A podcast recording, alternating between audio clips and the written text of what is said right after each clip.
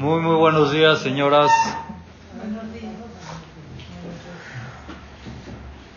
Que esta clase sea para Tzahai Berajá de toda Israel. Beriut y Refuah Shelema para todos los que necesitan. Y los sanos que se mantengan sanos. Estaba mencionando aquí eh, el tema del. ¿Cómo me dijo? Sí, el evento que va a ser de. Homenaje a la mujer. Entonces, ya que lo menciono, les quiero, les quiero mencionar algo muy bonito. Que no tiene que ver con la perashá de esta semana, pero sí con la perashá de la semana pasada. No estamos tan lejos.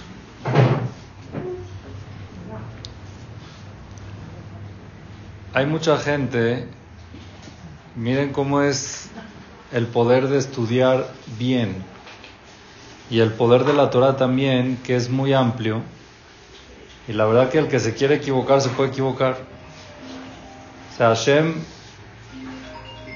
dejó la Torah en un idioma que es el hebreo y con muchísimo campo abierto para poder explicarlo. Y cada uno de verdad, si se quiere equivocar, se puede equivocar y el que quiere ver la verdad, la puede ver. Entonces hay mucha gente que dice que la Torah es machista. ¿Lo han oído? ¿Se les hace familiar? Sí, un poquito o mucho. ¿Sí? Entonces, mucha gente dice que la Torah es machista. Mira cómo todo hombre, puro apoyo a los hombres. ¿Sí o no, Moretti? Sí, 100%. Bueno. Bueno, el que está en el camino de la Torah sí sabe que al contrario, la Torah es feminista, no machista. Pero hay Pero cosas el que no está dice como Ok, muy bien. machicista. súper machistas. Sí, Entonces hay, machista. hay una mitzvah en los diez mandamientos. Hay una mitzvah que no se entiende. La mitzvah es así. Cabe de tabija, ve timeja. Honrarás a tu padre y a tu madre. Leman yarihun yameja. ¿Para qué? Para alargar, para que se alarguen tus días, saladamá, el que lo hace va a tener larga vida. Baruch atah Adonai Eloheinu melech haolam she'akol nהיה מדברו. תזכי למצוות, que dulce lo viva. Eh, ¿Qué pasa si nosotros nos encontramos con una situación que el papá dice A y la mamá dice B? ¿A quién hay que hacerle caso? Usted, yo sé que son mamás, pero digan la verdad. La alhaja es que hay que hacerle caso al papá. Si el papá te dice abre la puerta y tu mamá te dice ciérrala, la tienes que abrir.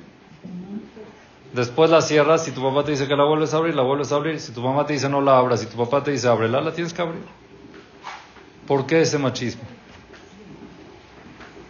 Pero generalmente los papás dicen lo que dice a tu mamá.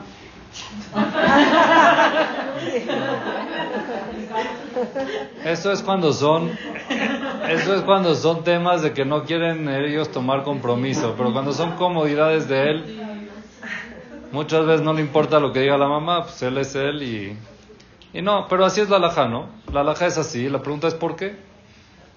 ¿Por qué ponen al padre, al hombre, por encima de la mujer otra vez? Dígame, Moraeti, si la Torah es feminista y no es machista, ¿cómo funciona esto?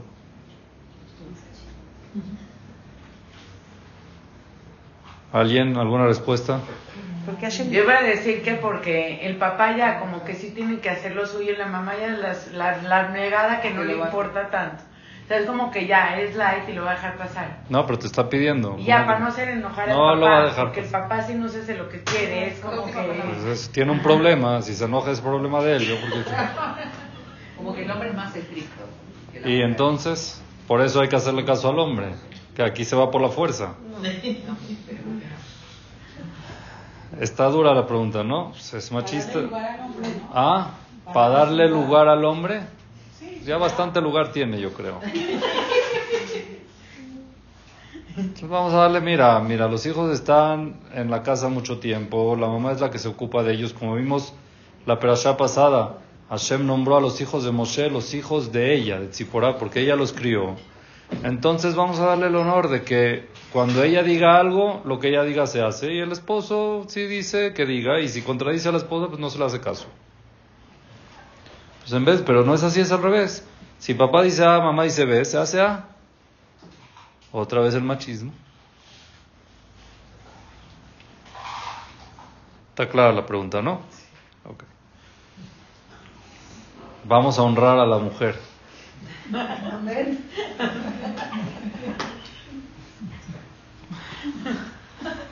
Si en el evento le dejan hablar, quiero que diga esto. Está escrito, hay un concepto en la Torah que en Safek Motzi mi Vadai. Les voy a explicar un poquito alágico, es un término alágico para que ustedes entiendan un poco. Cuando yo tengo, por ejemplo, a ver, una mitzvah. Ya te lo grabo. ¿Qué mitzvah, qué mitzvah eh, se puede poner? Eh, una mitzvah, por ejemplo, etrog, ok, vamos a agarrar una mitzvah, eh, algo común. Un etrog. Ahora este etrog, yo tengo dos etrog aquí. Uno, tengo dudas si fue injertado o no, si es un etrog puro o no. Y el otro estoy seguro que es un etrog puro. ¿Por cuál digo veraja? Por el puro. Por el que 100% es puro. Ah, pero este está más bonito. Pero es duda.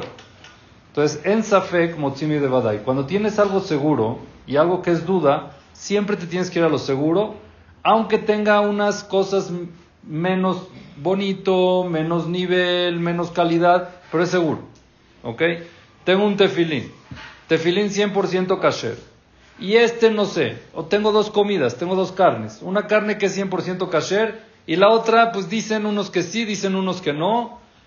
Pero esta, mira, es que no dicen que está tan rica y la otra dicen que está guapa. Bueno, vete por la segura de que es 100% kasher. ¿Estamos así? Eso se llama en Safek Motzimi de Badai. No viene una duda y te va a sacar de algo seguro. ¿Estamos de acuerdo? Sí. Ahora, cuando mamá le dice algo a su hijo, el hijo tiene mitzvah de Kibud Abaem, ¿estamos de acuerdo? Tiene que respetar a su papá y a su mamá. Entonces, ¿tiene que respetar a la mamá? Sí. Llega el papá y le dice lo contrario, que tiene que respetar al papá? Sí. Ahora, ¿este papá es seguro su papá? No. Esperemos. Pero también el papá Pero- que- la mamá tiene que respetar al papá. Espérate, ¿por qué? O sea, tiene, tiene que hacerle caso al esposo. ¿Por qué? No sé. Otra vez lo machista. ¿Este papá es seguro el papá de él? Esperemos. Ahora, ¿la mamá es seguro su mamá? Entonces, ¿cómo me dices tú que deje lo seguro y que haga lo dudoso? La alajá te dice que tienes que hacer caso al papá. El papá esperemos que sea su papá. Pero es duda que sea su papá.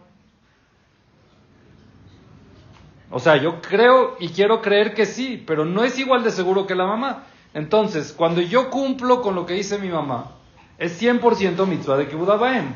Cuando cumplo lo que me dice mi papá, espero que sea el 100, pero no puedo estar seguro. Entonces, si en general en la halajá viene el tema de que cuando tienes duda, te tienes que ir con, la con lo seguro, ¿cómo te pueden decir de que tienes que respetar a tu papá antes que a tu mamá? Si la mamá es seguro y el papá no.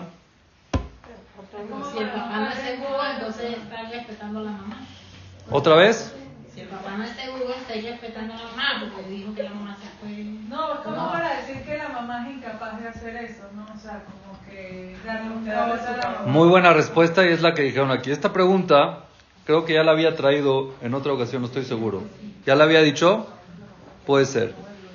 Esta pregunta la hace Rabhaim y Brisk. Eh, perdón, el Rab de Brisk, el papá de Rabhaim, creo, el Gris. Rabitzak Zev Soloveitchik de Brisk. Hace esta pregunta y la respuesta es bella. ¿Cuál es la respuesta? Si es que mi papá me dice A y mi mamá me dice B y yo le hago caso a mi mamá porque mi mamá es seguro mi mamá y mi papá no es 100% papá, le estoy faltando el respeto a mi, papá, a mi mamá. Porque le estoy diciendo, yo no confío que este sea mi papá. Y quién sabe qué hiciste. Pero cuando yo voy y respeto a mi papá, eso en automático le trae respeto directo a mi mamá de que ese es mi papá. Cuando yo voy y le hago caso a mi papá y no a mi mamá, ese es el mayor respeto que le puedo dar a mi mamá. Diciéndole, tú eres 100% fiel y este es mi papá. No, ni por aquí. Entonces, ¿es machista o feminista? Se volteó totalmente todo. Cuando yo llego y le hago caso a mi papá, le estoy dando respeto neto a mi mamá al 100%. Y esa es la causa por la cual la mujer respeta al esposo. No porque es una sumisa, no, porque ella con eso se honra a sí misma de que este es mi esposo y no otro. El honor de ella es darle respeto al que es de ella. ¿Entendiste o no? Si es que ella no le da respeto a su esposo, quiere decir de que no se honra a ella, porque hay otras personas que les va a dar respeto. El respeto número uno que tiene que tener es el honor de ella, que es su esposo, porque ella es fiel. ¿Entiende cómo cambia toda la, toda la, mira, toda la visión de que uno puede pensar que machismo, que no, al revés, es totalmente en honor a la mujer, es totalmente honrando a la mujer. Y por eso la Torah te dice respeta a tu papá, porque con eso honras a tu madre. ¿Está bien? Eso es porque mencionó aquí que va a haber un evento. Espero que Besat Hashem, las mujeres siempre se sientan honradas y no necesiten que alguien las honre. No hablo tan bonito como Jenny, pero todo este evento se hizo también porque queríamos sentir que podemos dar a Israel lo mejor de nosotros. No existiría un Hayal sin su esposa o sin su mamá atrás. O sea, eso no existe. Hay que tenerlo en mente y hay que creerlo y sentirlo. No necesita nadie venir a decirle que gracias a las mujeres están ellos ahí, porque sin ellas no existiría. Lo tienen que vivir y sentir, eso es obvio. Y cualquier hayal que le preguntas te lo dice. En cualquier, cualquier comentario que escuches de cualquier hayal, ya sea soltero, ya sea casado, te menciona a su esposa o su mamá. Es lo primero que menciona. Ni a sus papás, ni a sus hermanos, ni a sus amigos. Lo primero es su esposa en la casa, su mamá en la casa, la familia. Es un principio. Es, él, es la retaguardia que sin ella es la fuerza de verdad que, que les da a ellos para seguir adelante. ¿Está bien? Bueno, ahora sí pasamos a la perashá. La perashá de este Shabbat es Perashat Mishpatim. Es una perashá muy interesante que tiene demasiadas, demasiadas mitzvot, porque es las leyes las leyes que salen en la Torah después de la entrega de la Torah, ¿no? Acabamos de ver en la Perashá de Yitro la entrega de la Torah y después viene directo, Ve'ela Mishpatim Asher Tasim Lifnem. Demasiadas mitzvot que vienen y se aprenden de esta Perashá, demasiados temas que se pueden aprender de esta Perashá, todo el tema de, muchos de los temas de derecho a nivel religioso, el tribunal rabínico, vienen de esta Perashá. ¿Ok? ¿Qué pasa si roba? ¿Qué pasa si pega? ¿Qué pasa si esto? Muchas cosas de que vienen de esta perashá, por eso es muy importante. Ahora, es obvio de que terminando de entregar la Torah, Akadosh Baruj Hu entregó las diez, los diez mandamientos, pero todo lo demás Moshe se lo fue entregando al pueblo de Israel. Entonces, después de entregar la Torah, empieza, empieza a enseñar cuáles son las leyes de la Torah. ¿Con qué empieza? ¿Cuál es la primera ley que trae la Torah? La perashá aquí. Muy bien. Si es que llegas a comprar un esclavo hebreo, en la época antes existían esclavos hebreos, entonces hay leyes. Sheshanim primero tiene que trabajar seis años, no lo compras indefinido. La compra es nada más por seis años y el séptimo año sale. Si viene solo, sale solo, si viene con esposa, sale con esposa, etcétera, todas las leyes de ahí. Ahora, ¿cómo es esto de que existe un esclavo judío? Uno puede llegar y venderse. Yo ya, ¿sabes qué? Me cansé, ¿sabes qué? Me vendo de Jeep. ¿Se puede? Entonces, ¿cómo es que uno compró un esclavo judío? Que lo iban a meter a la cárcel, ¿no? Presos, cárcel, roba. Y si roba, entonces el que roba lo venden. Para que Es se su forma de hacer corregir. Su forma de pagar es vendiéndolo. Es trabajándole a Ok. Ok. Entonces dice la Torah claramente, ¿sí? Explican los Jajamí muy bien, que estamos hablando en un caso de una persona que robó, ¿sí?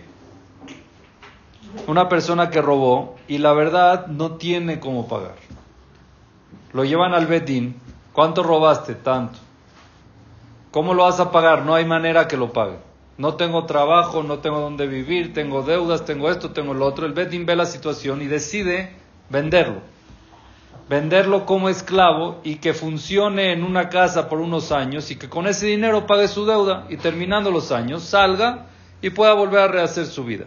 La idea de la venta de este esclavo no es él, él no se puede vender, el Beddin lo venden y con eso pagan todas sus deudas. Ahora, estando dentro de la casa de su amo, él es prioritario en todo, dice la Torah. Si es que el amo tiene una cobija buena y una mala, la buena se la tiene que dar a él. Si le queda un poquito de comida o trajo comida buena, la buena va para el esclavo.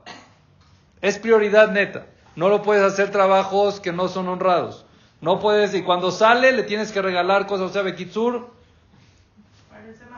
es neto Gesed. El que compra un esclavo es 100% Gesed. No hay otra razón. Yo conozco gente que Hashem les mande muchísima verajá y que les pague muchísimo por esa labor que hacen. Todos nosotros sabemos que contratar a un judío es más caro y más complicado que un goy. ¿Estamos de acuerdo o no? ¿Sí? Ustedes en su ramo, si yo les digo, hay una Ijire que es judía. Está muy fuerte. Está muy fuerte, ¿verdad? Pero no ¿por la qué? dejaría hacer nada, o sea, sería como la familia peluche que la siento en el sillón y le digo, haram, que coma y. Bueno. Entonces, imagínate, imagínate. No podría, la verdad. En Israel es muy común, en Israel pasa. Pero aquí no es que se metió en deuda, si quiere el Betín decidió de que a ver quién la agarra. Bueno, la agarras por Gesed, no la agarras porque la necesitas. Es Gesed. Conozco gente aquí que tiene empleados Yehudim. Cuando podía tener empleados Goim mucho más barato y mucho menos, se puede decir más eficientes, con menos, menos patrones, ¿ok? Como nos gusta hacer. Entonces, y esa gente agarra a Yehudim para ayudarlos, para apoyarlos. Es un Gesed Atzum, es un Gesed muy grande. Aquí es neto un Gesed. Comprar este esclavo es un Gesed. Ahora, pero es seguro que este esclavo lo que hizo fue algo malo. ¿Qué hizo? Robó. Y al robar y no tener cómo pagar, tiene que venderse como esclavo. ¿Estamos bien hasta aquí? Que no lo volverá a hacer. ¿Ah? O sea, ¿cómo uno va a hacer y con el miedo que lo va a volver a hacer? No puede Tú no sabes, bueno, ahorita está en tu casa, no, no, no te va a robar en tu casa porque está de ahí esclavo. Y cuando se vaya, pues tú le tienes que dar lo que puedas, como dice la Torah, Necta Aniklo, le tienes que dar lo que puedas para que arranque su vida de nuevo. Y ya entendió el mensaje, y ojalá que arranque. Es una cárcel buena, es un- una rehabilitación sana. ¿Por qué seis años? ¿Ah? ¿Por qué seis años? Eso es un tema, pero es por Shemitah. ¿Por qué qué? Yo- Yovel, Shemitah y todo son eh, a nivel a nivel Torah son Akadosh Baruj creó el 6 y el 7, 6 y 7, 6 días, séptimo trabajo, 6 días. séptimo- Entonces es un ciclo, son ciclos que Akadosh Baruj creó. Aquí la Torah cree 6 años es algo común de que alguien trabaje, pero no más de 6 años. Más de 6 años no puede seguir siendo esclavo. Ahora, si él quiere, ya es otro rollo, que lo trae la operación más adelante, pero lo normal, una persona son solo 6 años. Ahora la pregunta, pregunta Rabbi Rubén Karelinstein. Una pregunta seria. Acabamos de recibir la Torah, bellísimo, precioso. Me vas a empezar a enseñar las leyes. Lo primero que me enseñas es de un cuate que robó. Oye, vamos a hablar con algo bonito, vamos a abrir con algo bonito. Si es que necesitas uno que prestó o uno que tiene que ayudar o tantas alajot hay aquí, tantas cosas bonitas hay, que me tienes que empezar con un Yehudí ro- ratero. Sí, porque Hashem destruyó el mundo por eso. Pero lo primero, o sea, no digo que no me lo mencione. Menciónamelo. Bené Israel dijeron a Seben Ishma, haremos y escucharemos. Estamos emocionadísimos de recibir la Torah. Hashem, queremos escucharte a ti. O sea, están súper pegados devotos. ¿eh? Llega Hashem, ok, el que roba, oye, ya. No empezó a hacer Etadiverot con Lotignov. No. ¿O sí? No, Anoji Hashem me lo queja, algo bonito. Yo soy Dios, te quiero. Después empiezan las leyes detalladas. Lo primero es, el que roba se vende como esclavo. ¿Por qué?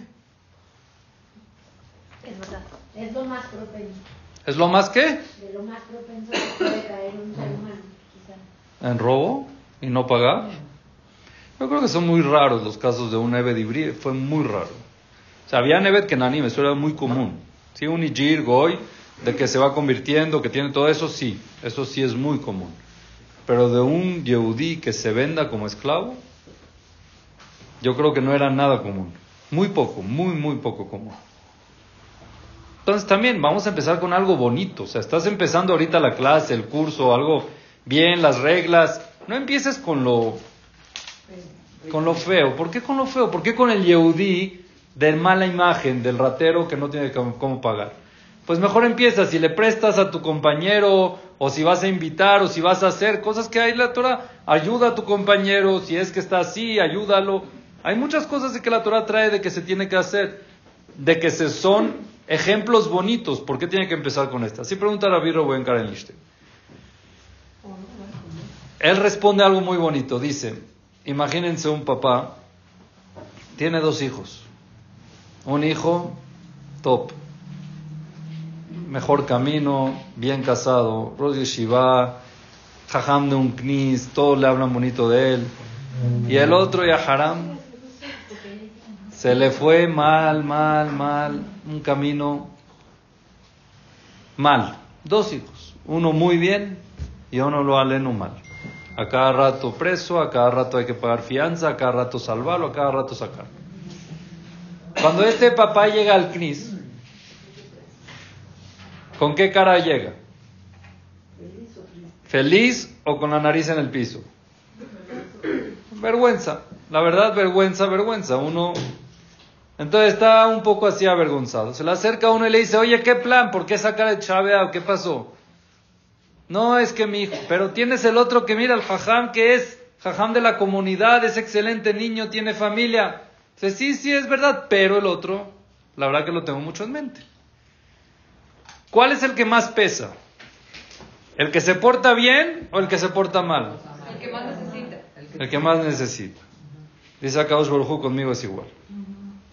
Yo en el primero que estoy pensando es en el que robó y no tiene cómo pagar. Y te voy a pedir por favor que no lo trates mal. Te pido por favor que lo trates bien, que le des bien, que se rehabilite y que salga con bien y que no lo vuelva a hacer. Yo empiezo la perashá pensando en los hijos que más tengo que pensar. No en los que se portan bien, los que se portan bien los tengo en mente, pero los que me preocupan son los rateros. Por eso te tengo que empezar para que empieces y entiendas de que estoy pensando en ellos. ¿Está bien bonito o no? Ni por aquí. ¿Qué? Ahora, como esto hay algo muy bonito. Igual con respecto, ¿qué pasa con una persona que roba? Vamos a ver. ¿Qué? Kignov Ish, ¿qué pasa si un hombre roba Shor o Se?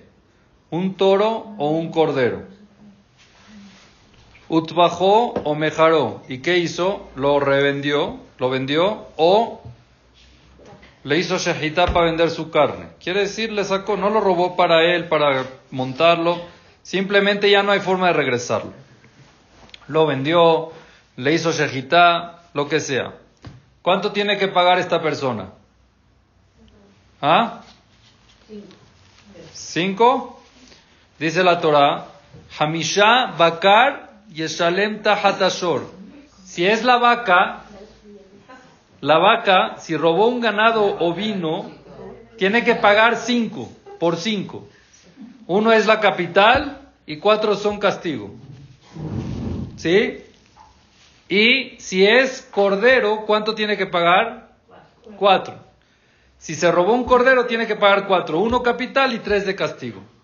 ¿Cuál es la diferencia entre ganado vacuno y ganado ovino? Que en ganado vacuno paga más y en ganado ovino paga menos. ¿Eh? ¿Y qué el tamaño? Al revés tendría que ser, ¿no? Lo que cuesta robarlos. Lo que cuesta robarlos, ¿cómo? Sí, la vergüenza sí, porque cuando jalas una vaca, Sí, camina contigo. Sí. Cuando jalas a un borrego, Sí. te cuesta más. lo tienes que cargar. Muy bien. Entonces dice la Torah, Rabbi Yohanan ben Zakai, dice Rashi, dijo Rabbi Yohanan ben Zakai, Hasa makom al kebodan shel beriot. Dios se apiadó por el honor y la honra de los seres humanos. Por el honor de los seres humanos. Shor sheolech berraglav, un toro que él camina solo. Y este eh, ratero no se tuvo que despreciar para cargarlo, sino simplemente lo estaba jalando, que es algo común, entonces ahí tiene que pagar más. Tiene que pagar uno más. Pero el cordero, dice Rashi, en nombre de la Gemara, se, al que te que lo tiene que cargar, porque no se hace, no se deja, lo tiene que cargar sobre su hombro, Meshalem Arba. Ahí le hacemos un descuento. ¿Cuál es el descuento? Oye, Haram, ya se avergonzó. El ratero se avergonzó. Entonces hoy el Benit. Ya, ¿por cuánto de que se avergonzó? Le bajamos. Le bajamos uno. Le descontamos uno. ¿Qué les parece esta ley? ¿Desde cuándo nosotros estamos pendientes si se avergonzó el ratero o no? ¿Ah? Hashem es el que está pendiente. Hashem está pendiente si se avergonzó el ratero. O sea, no es bastante que es ratero, sino también nos consideramos su, vergüenza. Sí, yo creo. A ver, ¿ustedes han escuchado a algún juez que diga, oye, Haram, es que este cuando mató al otro, con mucha vergüenza porque la pistola era más larga? Entonces, ¿sabes qué? En vez de darle 10, 10, años de cárcel, vamos a darle 5 porque la pistola era larga y todos lo vean, se avergonzó. Eso ya es parte de la... ¿Qué plan? ¿Está clara la pregunta o no? ¿Desde cuándo en, un, en, un, en una delincuencia o en, una, en algo penal ponemos en, en tela de juicio la vergüenza del que pasó? Está robando. No, Hazid se avergonzó, es que salió en las cámaras de seguridad. ¿Qué, ¿Qué, importa? Está robando, pues lo que robó, robó. Y hay que pagar igual, aquí, allá. ¿Está clara la pregunta o no está clara la pregunta? La respuesta es fuerte, la respuesta. La respuesta es, aquí, él mismo se puso el precio de lo que él vale. Si tú estuviste dispuesto a avergonzarte en cargar un cordero para robártelo, ese es tu precio. Eso vales tú. Entonces ya te rebajaste muchísimo más ya no vales, ya no tienes que pagar tanto.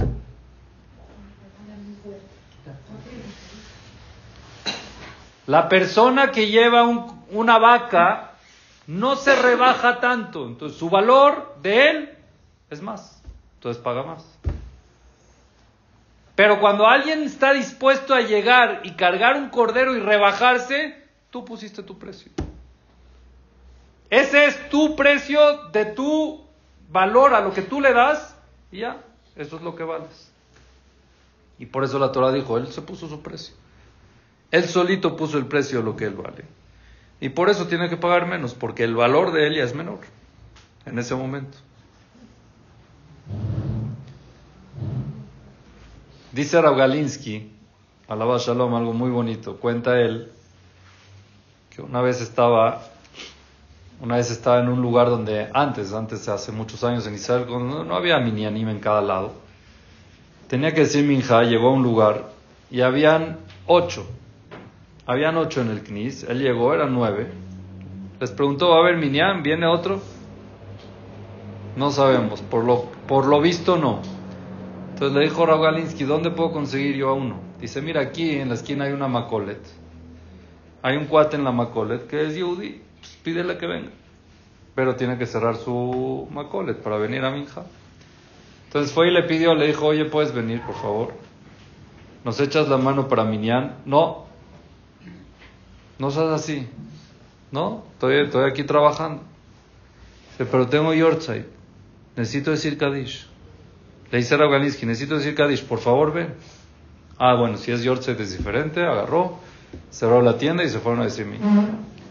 Dicen Minja, terminaron Minja, se le acerca a este hombre con Rauganis que le dice, eh, Jajam, tú me dijiste que tenías Yortzeit, ¿no? Sí, ¿y por qué no dijiste Kadish? Bueno. Dice, bueno, la verdad no tenía Yortzeit. La verdad quería que vengas. Esa es la neta. la verdad te mentí. ¿sí? Te mentí, no tenía Yortzeit, pero quería que vengas a completar Minyan. Pero yo entiendo de que te hice dejar de ganar dinero. A ver, dime cuánto es. ¿50 pesos? ¿50 shekel te doy? no sé si vas a hacer cuatro o cinco transacciones, entonces son 50 cada una, 200 shekel, toma 200 shekel. Le dijo, no, ya, no me des nada. Toma de verdad 250 shekel, porque puede ser que dejaste de ganar. No. Bueno, 300 shekel, toma 300 shekel. Dice, no, no, no. Dice, bueno, ok, entonces quédate arbit. y ahorita que diga arbit, quiero que esperes porque voy a hacer una de las en lo que llega el momento de arbit y después decimos arbit. Y el Señor aceptó. Se quedó a la de la terminó arbit y se fue y abrió su macolet. ¿Qué pasó? Dice Rabalinsky. Antes de este episodio, cada minja de este señor valía menos de 50 shekels. ¿Por qué? Porque no está dispuesto a cerrar su tienda por minja. Quiere decir que una transacción de 50 shekel valía más que el minja de él. Después de este episodio, él plusvalió todos sus minja de su vida. Él le demostró a Dios que cada minja de él vale más de 400 shekel. Y por ende impulsó todos los minja de su vida. Dice Rabaninsky, la persona puede hacer un contrato nuevo con Dios cambiándole el precio a sus mitzvot. Y no la mitzvah de hoy, la mitzvah toda esa que has hecho en toda tu vida. ¿Y quién pone ese precio? Uno mismo. Uno mismo sabe qué precio puede calificar cada mitzvah que hace. Entonces tú muchas veces nos pones en prueba de cuánto cuestan nuestras mitzvot. A los hombres los ponen en prueba si puedes cerrar, si puedes dejar de perder dinero, dejar de ganar, mejor dicho, porque no se puede perder según la alhaja. Dejar de ganar dinero por las mitzvot. A ver cómo lo haces o no. Muchas veces yo le digo a los chavos, tú tienes que ir a una clase de Torah, pero hay un partido. Entonces te quedas a ver el partido. Tú le pusiste precio, cerraste el precio, el contrato con Dios, ¿cuánto cuesta la, tu clase de Torah? Cuesta menos que un partido de fútbol. En cambio, si tú fuiste a estudiar y el partido lo viste después, no te digo que no lo veas, lo viste después, no en tiempo real, que al final te enteras del resultado también y todo, entonces tú le diste mucho más valor a tu clase de Torah y no nada más esta, todas tus clases de Torah de toda tu vida subieron su nivel, subieron su precio. ¿Por qué? Porque tú ahorita cambiaste el precio, tú ahorita hiciste un ajuste en el precio de todas tus clases de Torah. En todo es así, en todo. Absolutamente en todo. En el Zeniut, véanlo, también es así mucho. Uno decide cuándo se viste, cómo se viste. Y ese es el precio del Zeniut. De cuánto te van a, vas a tener el pago por el Zeniut. Entonces, si uno dice aquí sí, aquí no, cada uno puede decidir. Tzniut, Shabbat, todo, todo tiene el precio. ¿Y quién lo decide? Cada uno lo decide. Es lo que nos dice aquí en la Torah claramente. El que se avergonzó, Has Adam, Has, dice Has como dice la Torah, Rabbi Yohanan ben Zakai, Makom al Shel Beriot.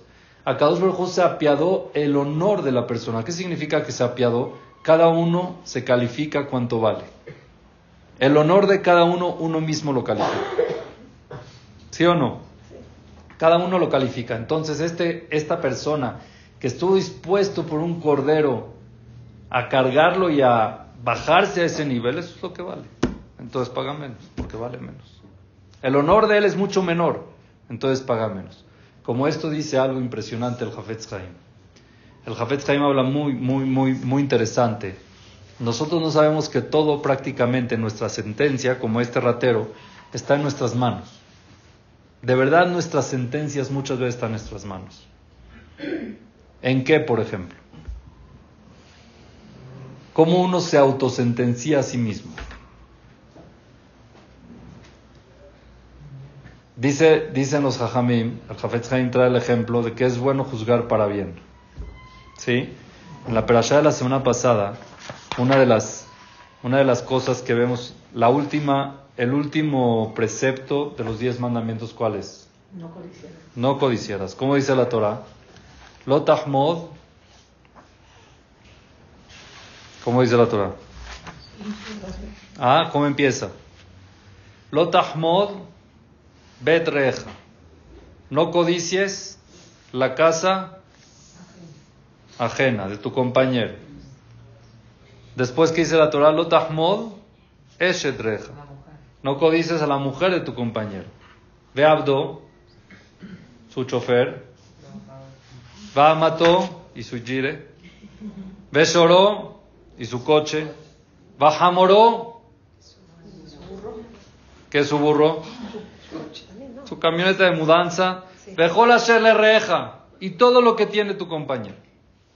A ver, si ya me dijiste casa, esposa, chofer, y gire, coche, ¿para qué me repites todo lo que tiene?